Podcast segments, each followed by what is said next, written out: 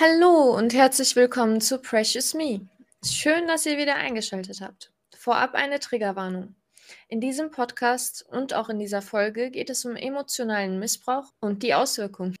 Falls es euch damit nicht gut geht, haben wir in den Shownotes unserer ersten Folge Anlaufstellen aufgelistet. In unserer heutigen Episode geht es weiter mit dem goldenen Kind und der Eltern-Kind-Beziehung. Viel Spaß!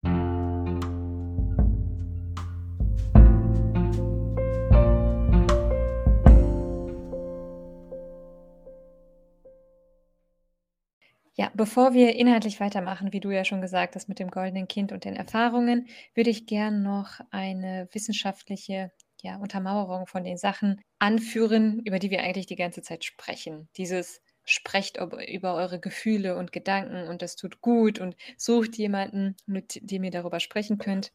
Und zwar möchte ich eine Studie vorstellen, die ist von 2012. Das ist jetzt nicht mehr die jüngste Studie, aber trotzdem total interessant im Hinblick auf das Benennen der Gefühle. Und zwar ist das so, dass man in der Angsttherapie unterschiedliche Methoden hat, um mit einer Angst besser umgehen zu können. In dieser Studie haben sie vier Probandengruppen erstellt, die jeweils eine Technik probiert haben und dann geguckt, wie sich das Ausmaß bzw. die Intensität der Angst verändert hat eine kurze Erklärung. Es geht um Exposition. Was heißt Exposition? Ganz einfach, dass man sich Sachen, vor denen man Angst hat, stellt. So, man setzt sich diesem Stimulus aus. Was haben die in dieser Studie gemacht? Die haben Menschen genommen, die Angst vor Spinnen haben. Spinnenphobiker.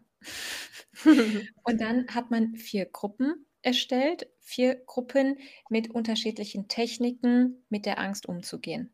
Was für alle gemeinsam ist, ist die Exposition.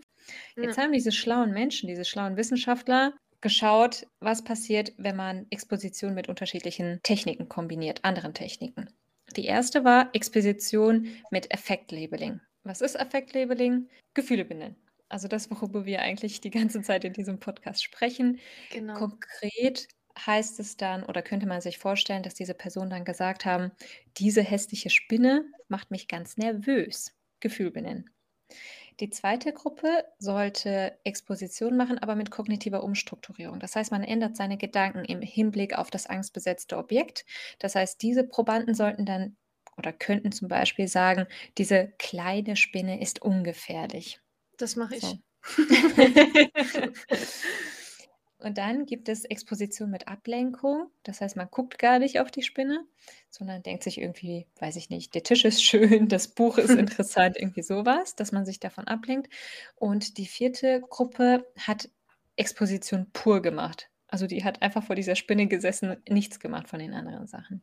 Und wir haben die dann die Intensität der Angst gemessen Elektroden auf der Hautoberfläche angebracht und darüber dann den Hautleitwiderstand gemessen. Und da konnten die Wissenschaftler tatsächlich feststellen, dass bei dem Effektlabeling, beim Benennen der Gefühle, sich der Hautleitwiderstand am meisten reduzierte. Fazit.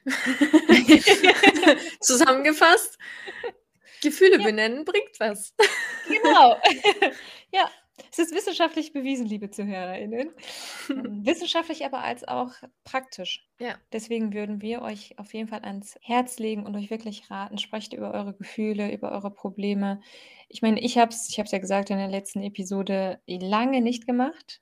Vieles für mich behalten, viel mit mir gemacht. Hm, das läuft eine Zeit gut, aber auf Dauer ist das für die eigene Psyche, für den eigenen seelischen Garten, ist das nicht die perfekte Lösung. Ich sage es mal so weil du seelischer Garten gesagt hast.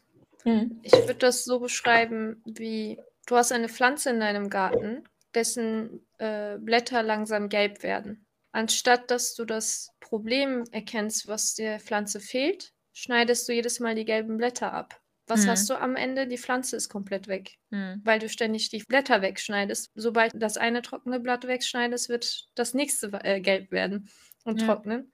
Aber stattdessen braucht es eigentlich nur Dünger oder äh, eine neue Erde oder etwas vielleicht anderes. Liebe und so. Oder, oder so. Vielleicht Sonne, vielleicht mehr Wasser, vielleicht weniger. Wasser. Macht daraus jetzt eine Metapher, aber das ist jetzt so eine Sache, wo wir generell statt die Probleme zu finden, was dieser Pflanze fehlt, einfach mhm. die Blätter wegschneiden und am Ende eine kahle Pflanze vor uns haben. Ja, oberflächlich wahrscheinlich, ne? so wie du es ja. beschreibst. Also das oberflächliche Problem gehen wir an.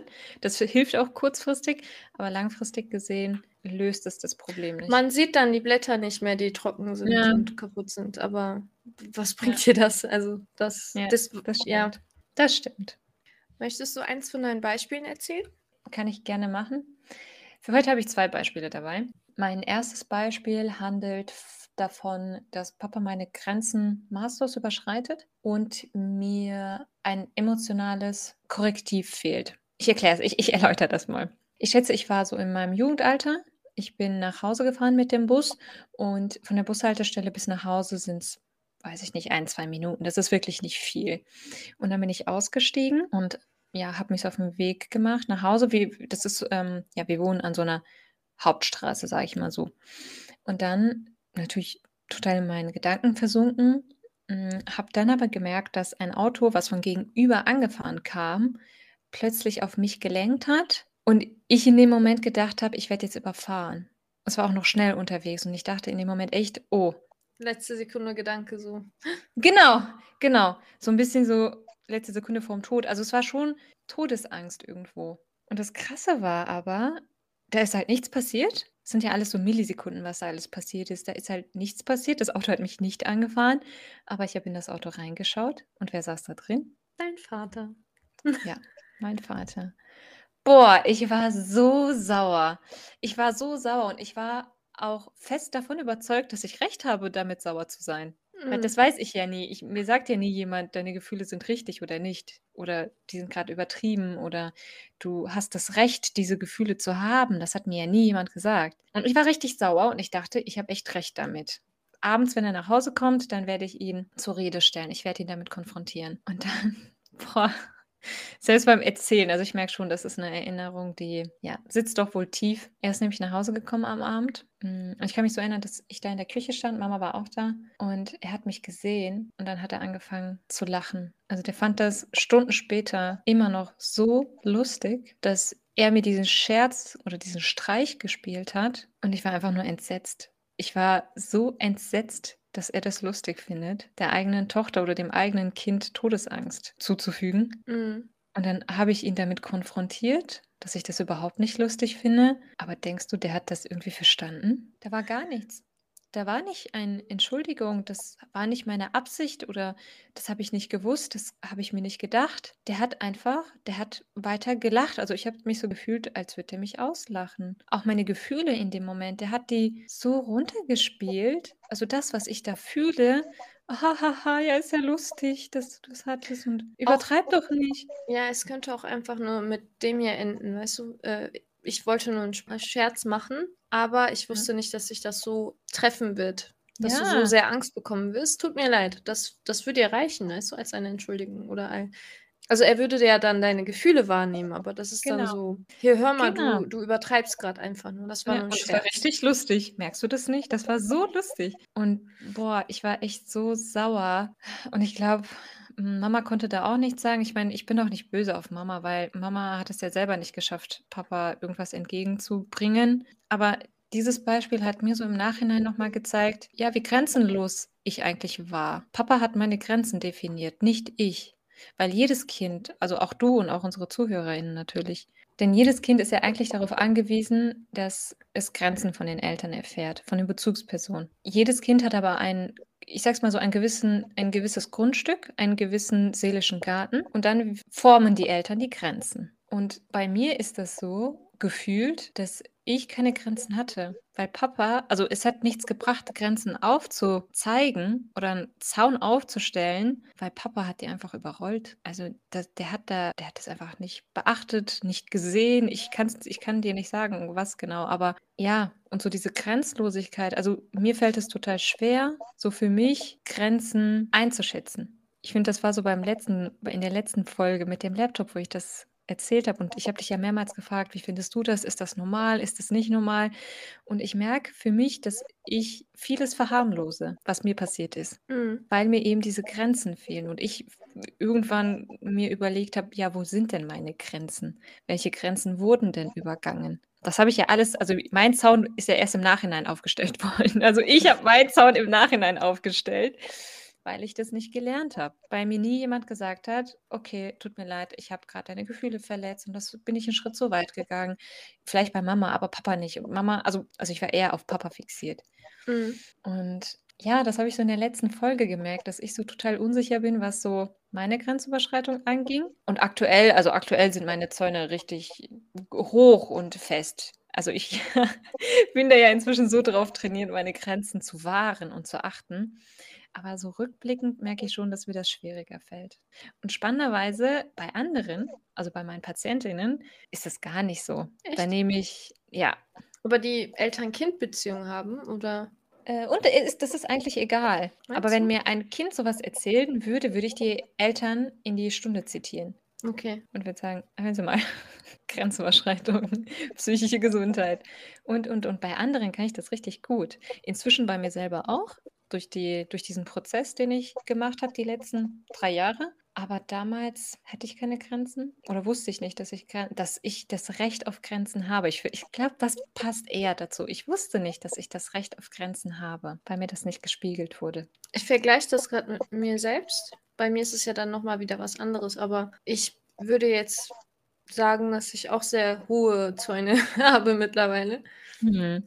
Ich hatte damals auch nicht viele Grenzen, ich sag mal so. Hm. Ich hatte Grenzen, aber ich habe die Zäune mal gerne abgemacht Okay. und habe gesagt, komm, eine Ausnahme. Hm. Und das, das hat dann bei mir dazu geführt, dass da so äh, viel abgegangen ist in meinem Leben. Ich würde jetzt behaupten, dass ich wusste, was für Zäune eigentlich stehen sollten, Hm.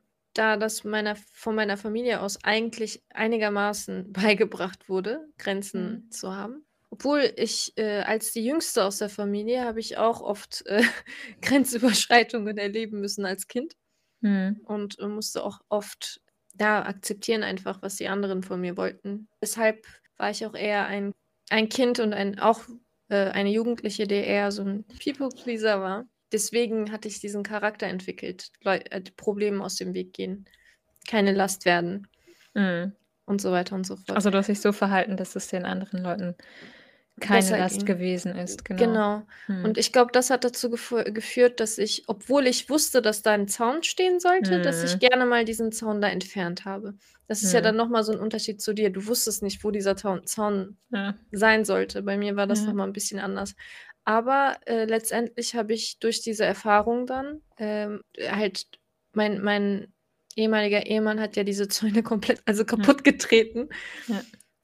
Das hat dazu geführt, dass ich ähm, man, an manchen Stellen sogar Mauern aufgestellt habe jetzt, Hm. muss ich jetzt behaupten. Und es fällt mir schwer, sehr, sehr schwer, neue Freundschaften und Beziehungen zu Hm. starten, muss ich gestehen. Ich habe da Ja. echt Schwierigkeiten drin jetzt. Ja. Vielleicht zu starre Grenzen diesmal, ne? Ja. So, so in die extreme Richtung. Ja, aber das ist das, was zurückbleibt von diesen Erfahrungen. Und das macht ja auch Sinn, dass die Psyche einen dann schützen möchte Mhm. und sagt, okay, den Fehler mache ich nicht nochmal und um den Fehler, also damit auch nicht eine kleine Wahrscheinlichkeit besteht, wird dann eben so eine extreme Maßnahme gemacht, eine extreme Maßnahme eingeführt. Ja. Das wirkt, wirkt sich echt ähm, auf, auf das weitere Leben auf jeden Fall aus. Definitiv.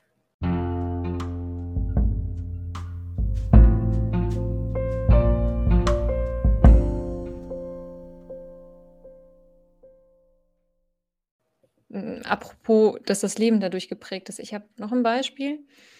Das hab, ist aber nicht meine Erinnerung. Das ist total spannend. Das hat mir meine Cousine erzählt.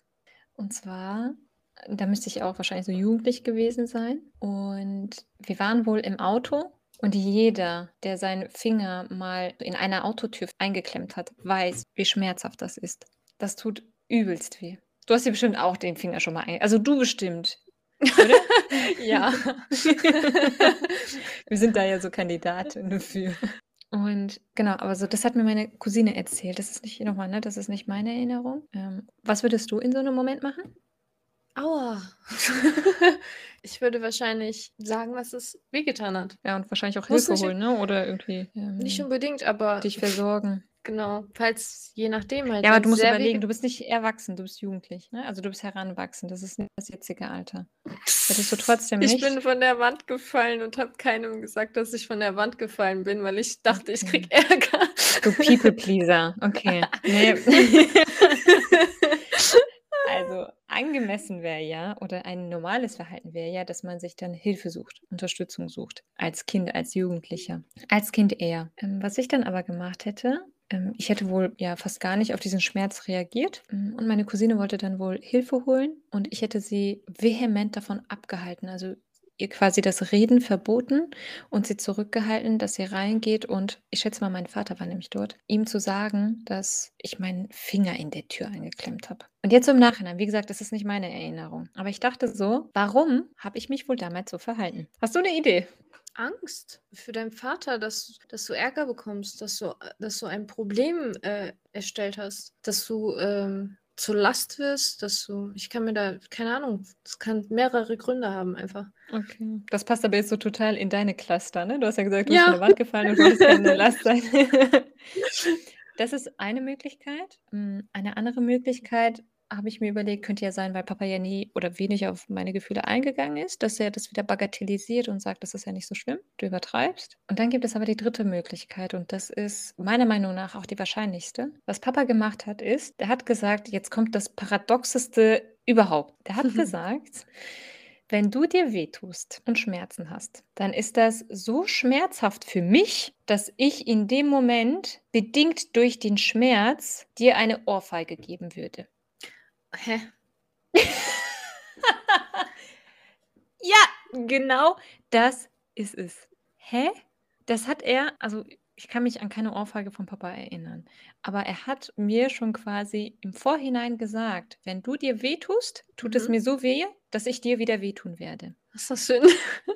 Das ist so gestört. Das heißt, dann habe ich doppeltes Leid. Jetzt so als Erwachsene denke ich mir, wenn ich doppeltes Leid habe, dann tut es dir ja noch mal weh, dann müsstest du ja mir noch eine Ohrfeige geben. Also, es hört ja nie auf. Also, Einfach Denkfehler von vorne bis hinten. Ja, das sowieso und das hört sich an wie so eine Ausrede einfach um keine Ahnung, warum ich ich kann mir da auch nicht rausnehmen jetzt, was was er damit meint, weißt du?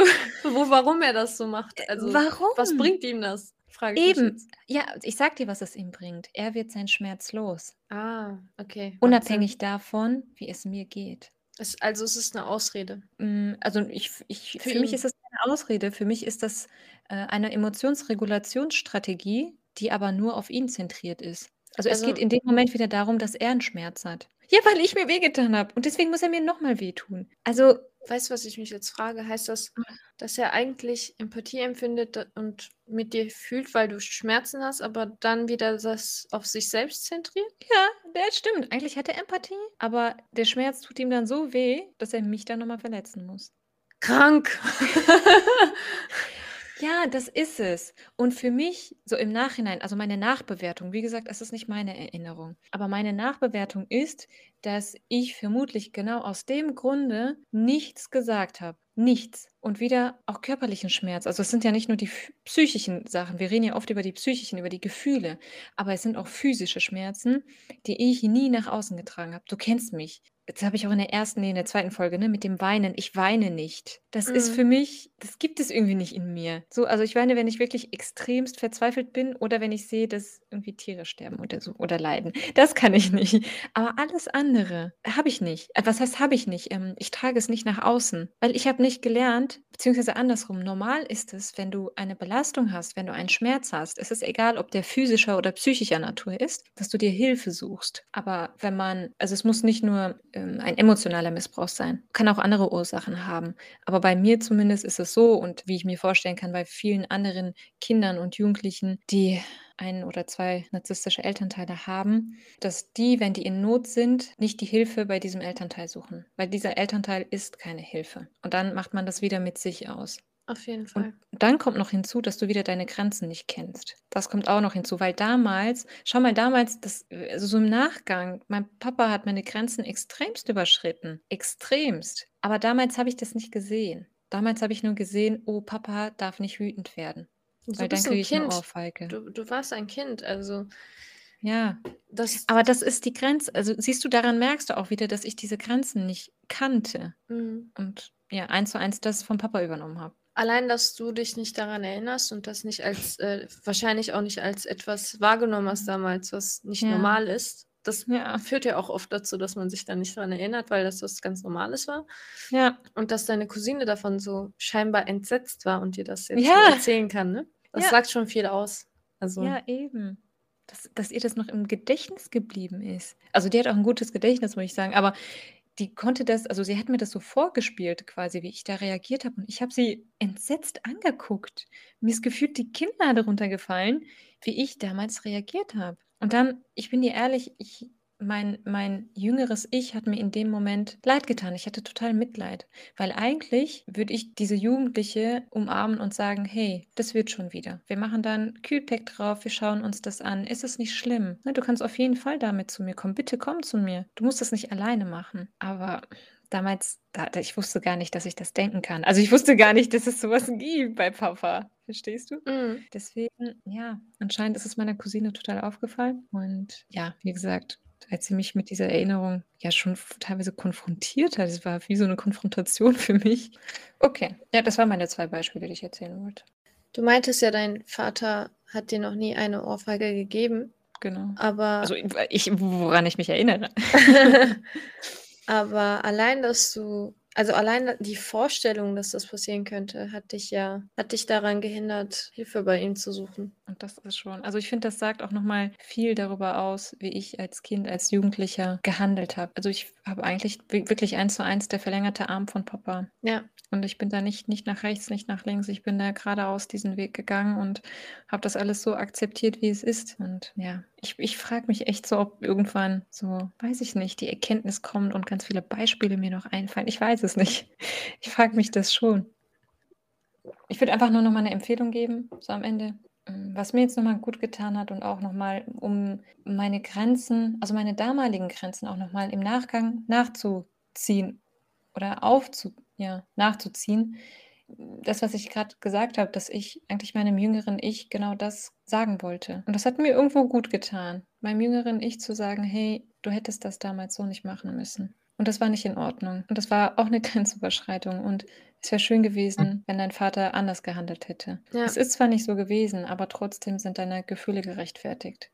Und ja, vielleicht hilft es dem einen oder anderen, ja, wenn man solche Situationen nochmal nachbewertet und sich selber, ja, vielleicht ein guter Elternteil nochmal ist. Oh. Shoutout zu sei dir selbst eine gute Mutter. Ja! ja, dann können wir das ja auch hier direkt annoncieren. Für unsere nächste Podcast-Folge haben wir eine Gastsprecherin. Und zwar haben wir auf Social Media, also auf Instagram genauer, jemanden kennengelernt. Sie nennt sich dort Pia, beziehungsweise der Account heißt Sei dir selbst eine gute Mutter. Und auch sie thematisiert ihre Erfahrungen mit ihrer Mutter. Ja, und dann dachten wir uns, warum nicht einladen? Erfahrungen teilen, Erfahrungen tauschen, andere an diesen Erfahrungen teilhaben lassen und haben sie dann ganz mutig gefragt und sie wollte auch mitmachen. Das heißt, wir freuen uns jetzt auf die nächste Folge, unsere erste Gastsprecherin. Und ja, es wird bestimmt gut.